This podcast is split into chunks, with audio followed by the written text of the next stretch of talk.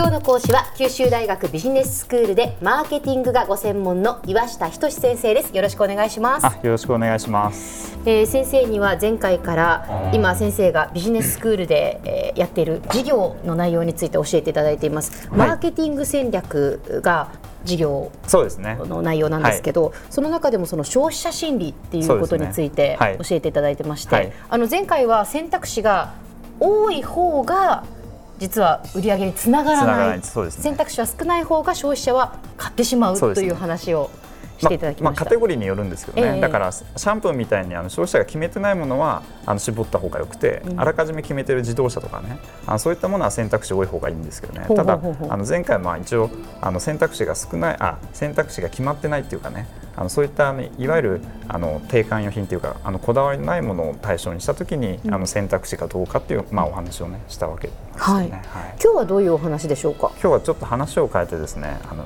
行行列についてお話しようと思います。行列。です、ええ、小浜さん好きでしょう？そうですね。あの並んでるととりあえずなんで並んでるのかなっていう興味はあって 覗きます。そうですよ、ね、はい。で女性は結構好きだと思います。好きですよね。であのこれマーケティング的に考えるとあの行列自体にこれ価値があるわけなんですよね。行列自体に価値がある。だから行列があるとなんか感じません？えー、あのワクワクしますよ。ワクワクするちょっとなんかこうくすぐられるというかお何何っていうね。だ企業側はそれ重要なんですよ、うん、だからあのその辺をやっぱり今あの研究でもねあの非常に盛んに行列をどうやって作ればあの最も消費者のねあの買うものに対してのあの印象を高めるかことができるかっていうのがあの最近結構メジャーに研究されてるんですよね。行列をどうやって作ればということはそれ企業がある程度その操作して行列を作るそうそうですね。ということですか？はい。そうなんです。じゃ例えばなんですけどね、ええ、あのある実験であの桜を10人用意するわけですね企業側がねいわゆるさ桜ですね。桜を10人。そうです。はい。でその時にあの小浜さんこれ大好物の何でもいいんですけど何かあります？大好物の？何でも大好物ですけど例えばハンバーガーですか？ハンバーガー。だもうハンバーガーのところにこういうね、行列を企業が作りたいと、はい、でその時にあの例えばなんですけどね、えっと、8人ぐらい並んでるわけですね。だから10人桜がいて、はい、8人桜でもうあらかじめ行列を作っておくわけです。8人並んでる。そうすると小浜さんとことこ来て並んじゃうわけですよね、並んじゃいますね。これもうおいしなんかすごそうだなんかすごそうだなと、えーでその後ろにまたさくら2人残ってますからね、はい、だから2人作る。だから、こっちの初めの行列は8人のさくらが小浜さんの前にいるわけです。で小浜さんが並んで、後ろに2人さくらがついてるような行列ができてるわけですね。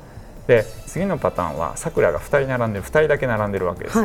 で小浜さん、まあ、2人だけどなんか行列できてるから並ぼうと思うわけですよね。うん、まあ、並んでるからなっていうので。で並ぶわけです。ねだから3人目にね。はい、でさくらあの10人いますからね。企業がこれ後ろに8人つけることができますよね。私の後ろに8人ですね。そうなんですよ、えであのこの時に小浜さんの順番が回ってきてねあのハンバーガーゲットするわけですよね。はい、であの食べた時の満足感がねあの小浜さんがこれ前のケースみたいにあの8人並んでいてさくらが前にねあので小浜さんがいて2人並んでるこの行列に並んでいたケースと、うん、あの2人あのさくらが前に小浜さんの前に並んでいてね、うん、でその後ろに小浜さんがいて8人あのその後ろにあのさくらがいたわけですよね行列。そういった行列に並んだ場合にこのハンバーガーをねどっちが好意的にポジティブなねあの小浜さんがこれ結果をもたらすかって買った時に。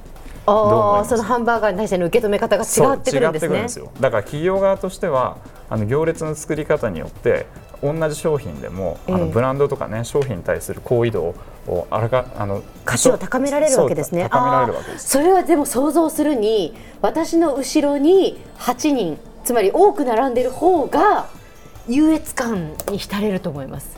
こんなに私の後ろにも並んでるんだっていうだからそれでゲットしたハンバーガーはより美味しく感じる気がします大当たりなんですよ あのこれ実際に行われた実験なんですけどね、ええあの行列に対しての価値がこれどこで消費者が感じるかってそういったあの研究が行われたんですよね。えー、でそうするとあの実は自分の前にできている行列じゃなくてあの後ろにできているあの行列に消費者って価値を感じるんですよ。あそれはわかる気がします。そうすると何が起こるかというと、えー、一つはその商品自体の魅力をね、えー、あの高めるっていうことができるっていうのが一点なんです。はいはい、あともう一つはあの途中でね行列から離脱しないんです離脱。あ確かに後ろにこんなに並んでるんだから途中で抜けてしまったらもったいないって思います。よね。そう思うんでだからそうすると企業側はちょっと行列でね桜を例えばあらかじめ用意できないちょっとその桜を使ってあの前にあの何人かで行列を作っておいてすぐお客さんが並んだら後ろにバーッとね行列を作るとこう OK なわけですよ。なるほどなるほどそうやって操作ができるわけですね。これまあ別に法律違反ではないですからね。でもそうすることによってだからもう消費者のその心理にもう火をつけちゃうんです。ね訴えかけてそしてその商品の価値を高めやっぱりそこで売り上げも伸ばしてっていうことになるわけですね。でさらに消費者のあの商品に対するサービ態度が上がりますからね。より好意的に感じる。だからリピーターになる可能性も高まるわけですよ、ね、そうですね。次もあそこで買おうって思いますよね。そうなんですよ。満足度が残っていますからね。そうなんですよ。はあ。すごい。行列ってすごいですね。行列はすごいですよね。もうだってもうやっぱりねできてたら、ええあの並んじゃいますもんね。まあ確かに、ね、あの九州まあ福岡の人はねそんなにこう行列に対して例えばその東京なんかではすごいじゃないですか。その何時間も並んでご飯食べてっていうような行列をよく目にしますけれども、そこまでその福岡の人は並ぶのになんていうんですかね労力を使わないと思うんですが、それでも。やっぱり並んでいると何かなっていう気にはなりますからね。そうですよね。えー、だからそうなった時にあのやっぱり企業側としてはね、えー、あのどういうふうにあの行列を作っていくかってこういったところにあのやっぱりなかなか物が売れない時代にねあの商商品の価値とかサービスの価値を高めるこの鍵があるわけですよね。行列の仕組みをやっぱり理解して、はい、きちんと心理を分析してっていうのはとても大事なことなんですね。重要だと思いますね。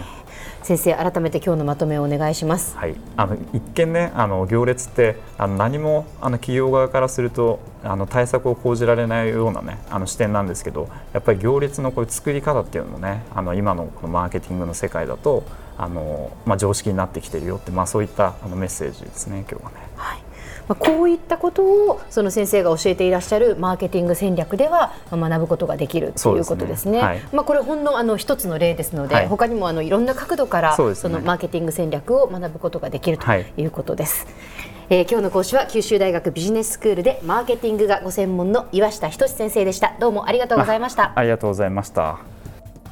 さてビビックモーニングビジネススクールはブログからポッドキャストでもお聞きいただけますビビックモーニングビジネススクールで検索してください。お相手は小浜もとこでした。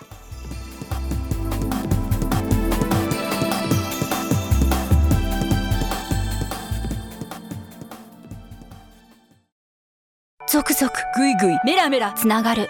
ゾワゾワ。ハラハラ。メキメキ。つながるズキズキ。モワモワほかほか。つながる。キリキリ。ザワザワキュンキュン。ガンガン。ワクワク。うずうず。ドキドキ。ルンルンバクバク。九州人のいろんな気持ちつなげます。九州から輝こう。キラキラつながる。 QTnet